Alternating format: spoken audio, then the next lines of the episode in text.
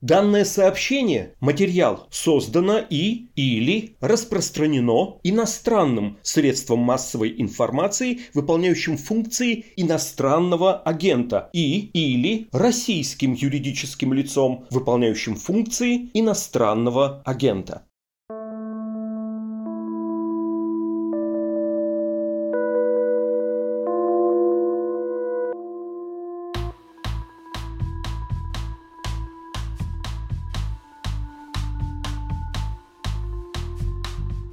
Привет, это подкаст «Медузы. Текст недели». В нем мы обсуждаем самые заметные материалы, выходящие у нас на сайте, вместе с их авторами. Меня зовут Александр Филимонов, я работаю в новостной редакции.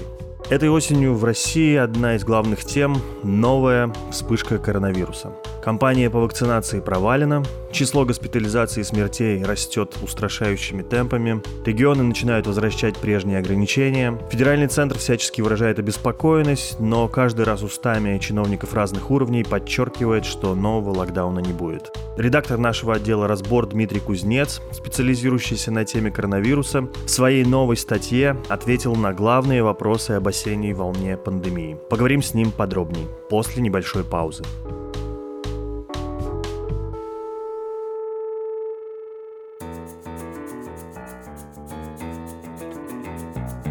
Привет! Это Маргарита Журавлева. Я журналист и продюсер. Мне 30 лет. Я начала работать в 18. Все это время работаю по профессии. Моя работа мне очень нравится, но несмотря на это, у меня есть вопросы, связанные с ней. Есть сейчас и были раньше. И я знаю, что с похожими проблемами сталкиваются и другие люди. Наконец-то у нас есть возможность обсудить все эти проблемы. Для этого мы запустили подкаст. Он называется «Карьерный вопрос».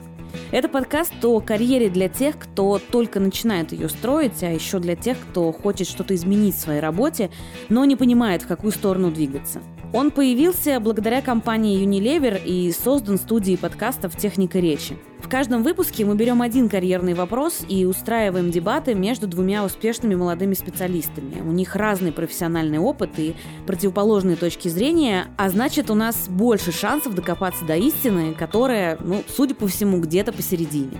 Мы уже поспорили о том, когда пора искать работу, на первом курсе или после магистратуры, а еще обсудили, как именно ее искать, по расчету или по любви. Впереди еще много всего интересного. Если ты много лет в компании, обычно ты застал ее еще очень маленькую. Ты напрямую общаешься со всеми фаундерами и высшим звеном компании. Ты можешь закрыть комп и уйти. Но ты видишь, что сидит менеджер, видишь, что сидит э, другой консультант, и они работают. И ты такой, давайте я вам чем-нибудь помогу. Не знаю, откуда во мне эта уверенность, но всю свою жизнь я всегда думал, что у меня по-любому что-то получится. Это глупо, но это помогает. Подкаст «Карьерный вопрос» есть на всех основных стриминговых сервисах. Новые эпизоды подкаста выходят каждую неделю. Подпишитесь на него прямо сейчас, чтобы не пропустить. И еще кое-что. Пожалуйста, ставьте нам сердечки и оставляйте комментарии. Нам будет очень приятно.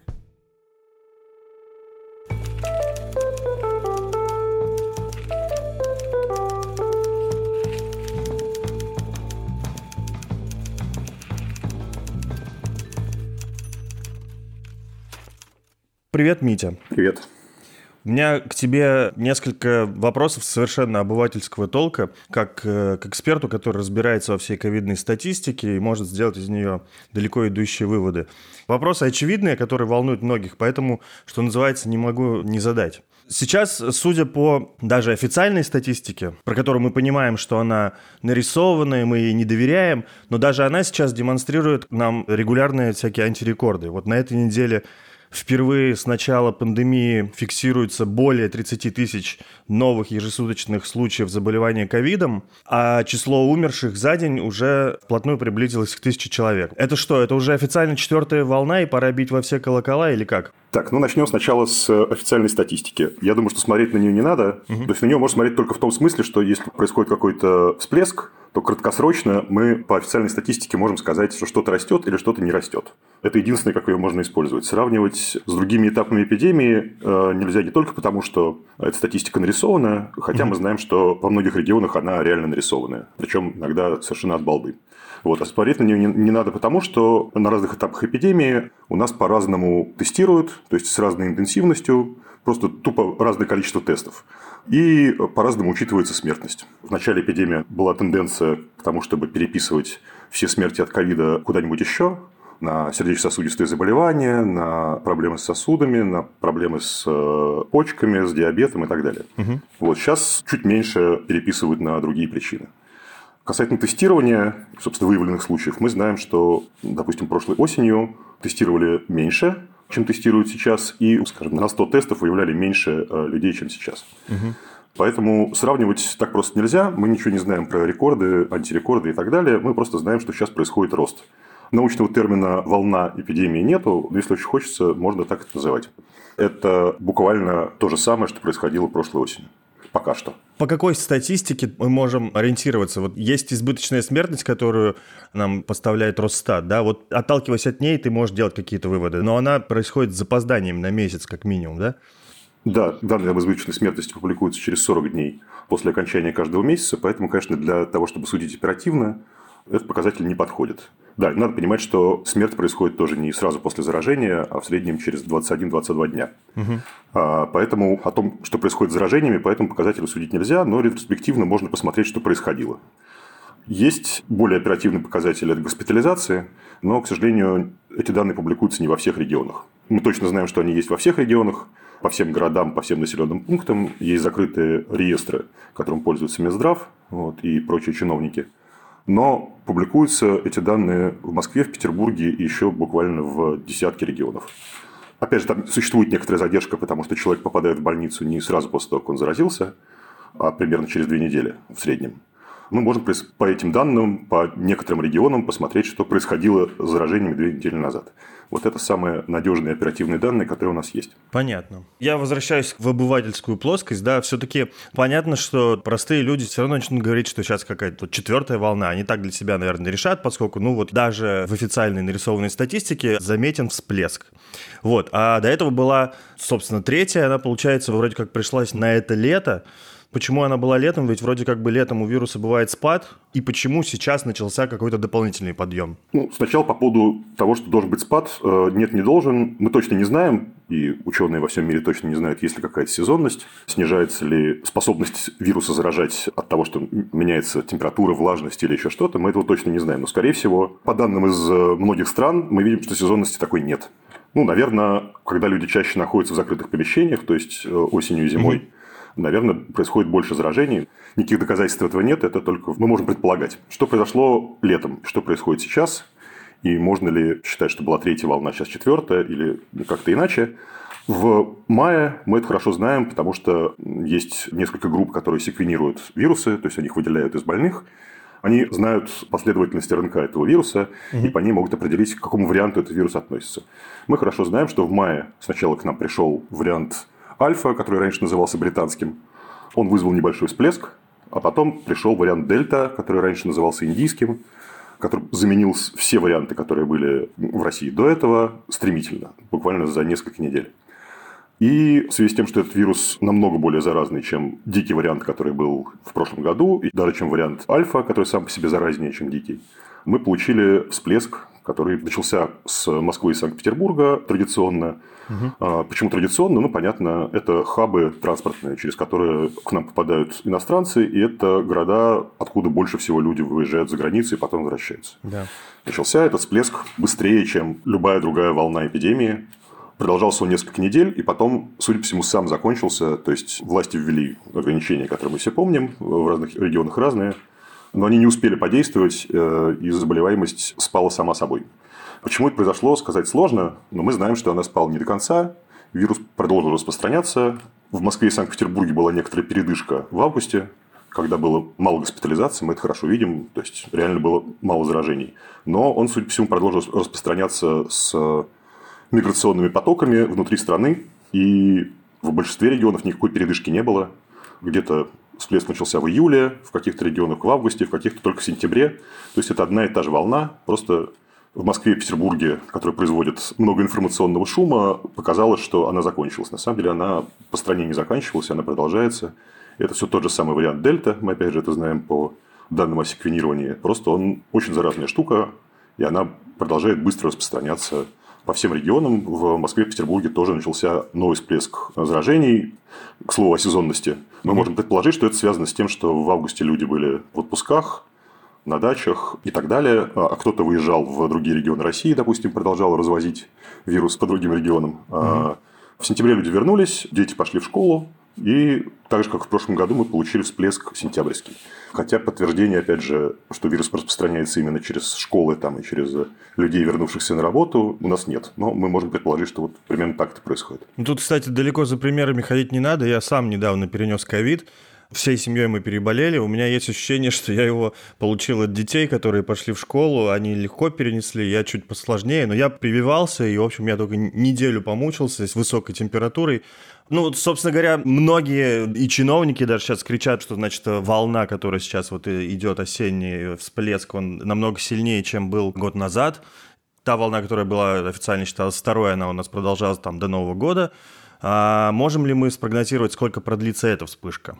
Сделать это крайне тяжело, потому что ситуация за год радикально изменилась. Первое, что изменилось, это, собственно, вот пришел вариант дельта, э, который очень заразный. И согласно всем эпидемиологическим моделям, ну, в принципе, это можно и даже без моделей интуитивно понять, э, чем более заразный вирус, тем больше людей он может заразить, большую mm-hmm. долю людей. Скажем, если про дикий вариант прикидывали, что он может заразить 60% населения, после чего эпидемия сама сойдет на нет. Такая вот э, концепция коллективного иммунитета. Когда заражается какая-то доля людей в популяции, у вируса просто не остается целей для того, чтобы продолжить распространяться с ускорением. Сейчас э, вариант дельта намного более заразный, и он может заразить намного большую долю людей, прежде чем иссякнет. Вот это, возможно, 80 или даже 90 процентов. В конце второй волны, скажем так, где-то э, зимой, можно было сказать, что местами в некоторых городах и в некоторых регионах, которые наиболее пострадали осенью и зимой, мы подходим к этому порогу коллективного иммунитета, за которым эпидемия должна прекратиться. Сейчас, в связи с тем, что порог сдвинулся вверх, с этим сложнее. Но при этом надо понимать, что весь год продолжалась эпидемия, была эта летняя волна, и заразилось еще больше людей. И, кроме того, э, произошла не очень удачная но все-таки кампания вакцинации. Угу. И у нас около трети людей где-то больше, где-то меньше вакцинировано. И казалось бы, что надо просто приплюсовать тех, кто переболел, к тем, кто вакцинировался, посмотреть, э, какая это доля населения, и сравнить вот с этим вот порогом, который для дельты 80 чего-то там процентов. Казалось бы, что во многих регионах мы опять близки к этому порогу, но когда мы смотрим на данные о заражениях, мы видим, что ничего не происходит, что должно происходить при достижении или приближении к этому порогу.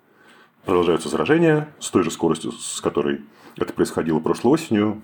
То есть, получается, что либо мы неправильно считаем, либо сама концепция неверна, и, в принципе, может быть даже и то, и другое. На самом деле, если хорошо подумать, можно быстро понять, что мы неправильно считаем, что нельзя приплюсовать просто переболевших к вакцинированным и получить долю всех, кто имеет иммунитет. Потому что эти два множества, они пересекаются. Угу. Это легко понять интуитивно, то есть люди, которые переболели и знают об этом, или заразились раньше, но об этом не знают, потому что болели без симптомов, они не могли летом получить, и сейчас не могут, получить QR-код если они не обращались к врачам и официально не сдавали анализ, который был занесен в базу. На эту базу мы смотрели несколько месяцев назад, и мы знаем, что в эту базу переболевших официальную попало примерно 10% реально переболевших. Может быть, даже меньше. Угу. Поэтому вот 90% не могут получить никакого доказательства, что они переболели ранее, поэтому они ущемлены в правах.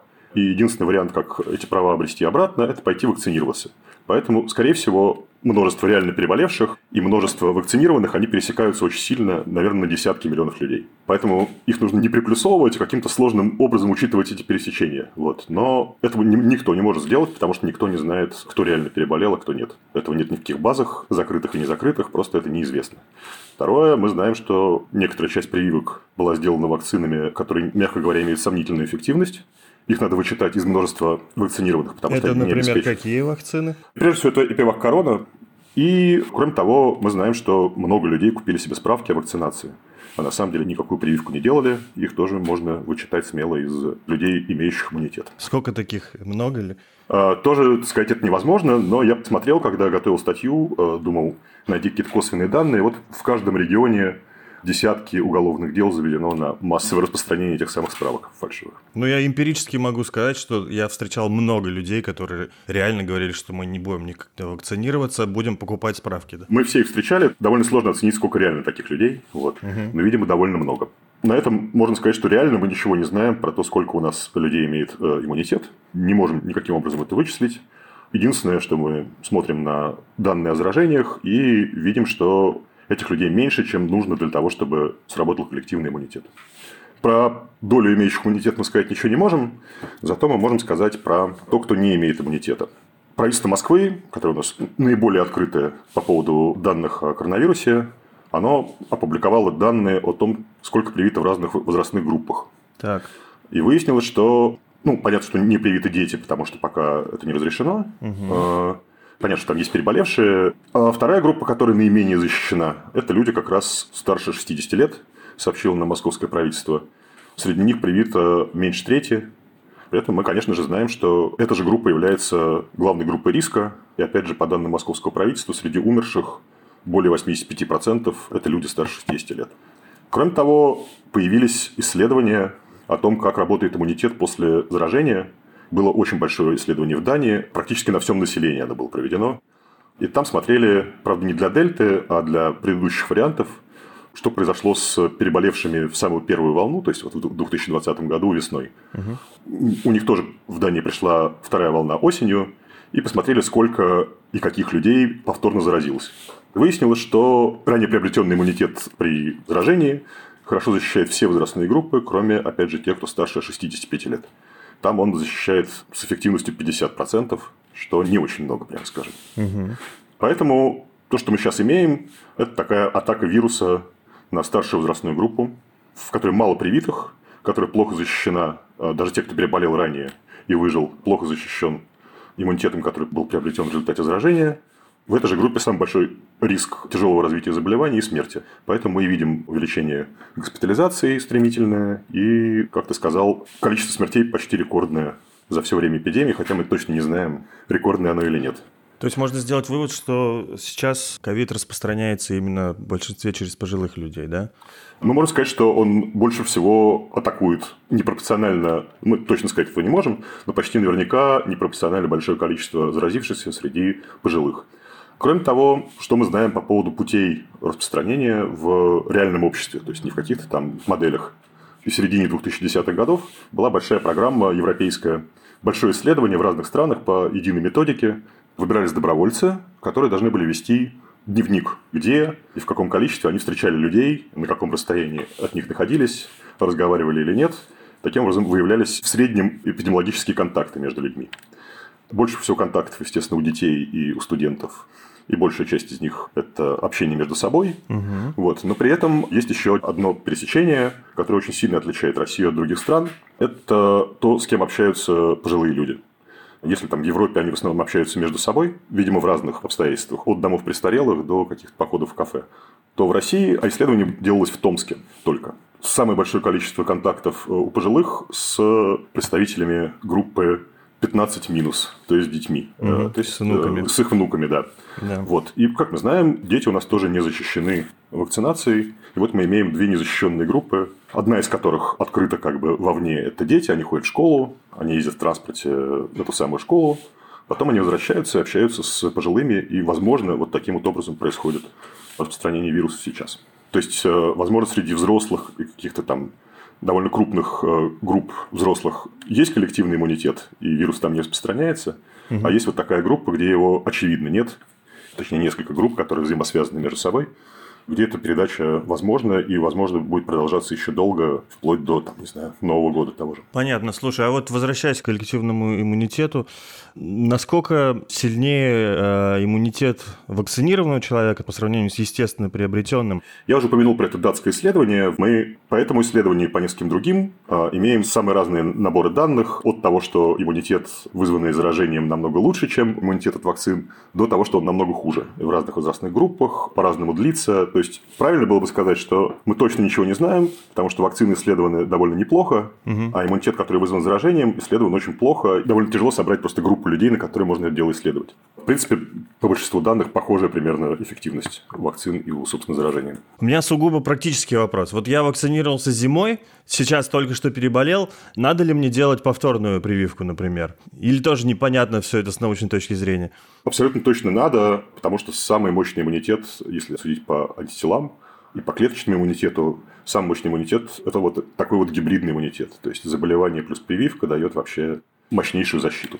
Хорошо, а давай еще немножко про дельту, потому что вот у тебя из статьи складывается такое ощущение, что дельта э, на самом деле может нас всех спасти. Вот она сейчас настолько распространена, что может позволить, наверное, достичь какого-то вот такого мирового коллективного иммунитета, и мы видим, что действительно пока новых штаммов после дельты не появляется. Ну, штамм появляется каждый день и в каждом человеке. Вопрос, насколько они жизнеспособны и насколько они конкурентоспособны. Угу. Вот с точки зрения конкурентоспособности, пока мы видим, что дельта просто кроет все остальные варианты именно за счет способности заражать человеческие клетки. Она делает это намного эффективнее, чем все прочие варианты. Именно поэтому она вытеснила все остальные. Что это значит и появятся ли другие варианты, которые, допустим, уходят от иммунитета, мы этого точно не знаем. Есть разные теоретические исследования на эту тему. С практически тяжеловато. С точки зрения того, что ученые знают об эволюции, насколько я понимаю, возможны оба варианта. Что дельта станет э, вершиной эволюции вируса фактически. Угу. И за счет своей заразности она просто не допустит распространения каких-то еще. И очень известный э, вирусолог, специалист по эволюции вирусов Евгений Кунин выпустил припринт работы, которую он с коллегами делает. Как раз он изучает возможные варианты эволюции коронавируса. Вот согласно этой работе, возможно, надо очень аккуратно говорить, есть вероятность, что из-за того, что примерно одни и те же участки этого самого спайк-белка вируса, его короны, занимаются тем, что заражают клетки и избегают антител организма, которых атакуют. Довольно тяжело вирусу эволюционировать сразу и в сторону большей заразности, и в сторону избегания этих самых антител. И дельта в этом плане не очень подходит. То есть, возможно, из дельты не появится вариант, который сможет избегать иммунитета. И иммунитета от прививок, и иммунитета от угу. заражений. А другие варианты, которые делают это лучше, вот, допустим, гамма, который э, раньше назывался бразильским, или там э, южноафриканский вариант бывший, они существенно лучше избегают иммунитета. Вот, но они не настолько заразны. Поэтому даже в Бразилии и в Южной Африке они были вытеснены э, этой самой дельтой. Поэтому, возможно, есть такая вероятность, что дельтой станет вершиной эволюции этого вируса. Понятно, что он будет продолжать мутировать, но, возможно, не приобретет каких-то усовершенствований, которые позволят там, эффективнее заражать или уходить от иммунитета. Вот. Кроме того, есть опять же идея о том, что он настолько заразен, что он все-таки заразит даже в каких-то укромных уголках планеты рано или поздно всех людей, или почти всех, и таки будет достигнут этот самый коллективный иммунитет. И если он, вирус останется, то не сможет распространяться с ускорением. Вот. Но есть противоположное мнение. Другие эволюционисты говорят, что в группах людей, где много вакцинированных, и приболевших возникнет давление естественного отбора, которое будет отбирать варианты вируса, которые имеют способность уходить от иммунитета. И эти варианты начнут все-таки распространяться, несмотря на засилие дельты в разных популяциях. То есть, сейчас мы находимся в такой точке эпидемии, когда должен произойти какой-то перелом, вот, но мы точно не знаем, какой. Кажется, что это борьба еще все равно на годы прямо. Да, ну, почти консенсусное мнение заключается в том, что вирус останется в популяции навсегда. Вот. Угу. И за счет постепенной вакцинации, особенно групп риска, понятно, что быстрой вакцинации почти нигде уже не произошло. Привить всех невозможно из-за всяких культурных, скажем так, проблем. Но постепенно, по крайней мере, группы риска будут привиты, и летальность вируса из-за этого снизится. Вот, и мы сможем с ним как-то сосуществовать. Готова ли наша система здравоохранения вот к таким новым вспышкам? Выдержит ли она? Или э, все-таки мы преувеличиваем значение нынешней вспышки э, и все нормально? Ну, опять же, как я сказал, данные о госпитализациях публикуются только в нескольких регионах. Пока мы можем сказать, что Москва приближается к значениям, которые в предыдущие волны были довольно критическими. То есть, это был тот момент, когда открывались все дополнительные ковидные госпитали. Угу и врачи занимались почти исключительно тем, что лечили ковидных больных. На пике в конце осени и на пике в июле было под 2000 человек госпитализированных ежедневно, и это очень ощущалось. Сейчас 1400 с небольшим, и растет. То есть мы опять приближаемся, в Москве, по крайней мере, к критической черте. В других регионах сказать сложно, но думаю, что будет такая же примерная история. То есть понятно, что сейчас э, все регионы готовы намного лучше, чем, допустим, прошлой осенью умеют быстро развертывать дополнительные мощности там, госпиталей и так далее. Ну, наверняка где-то это все будет очень болезненно вот, снова. Почему власти не вводят новый локдаун и вообще возможно ли еще такая ситуация, чтобы ввели?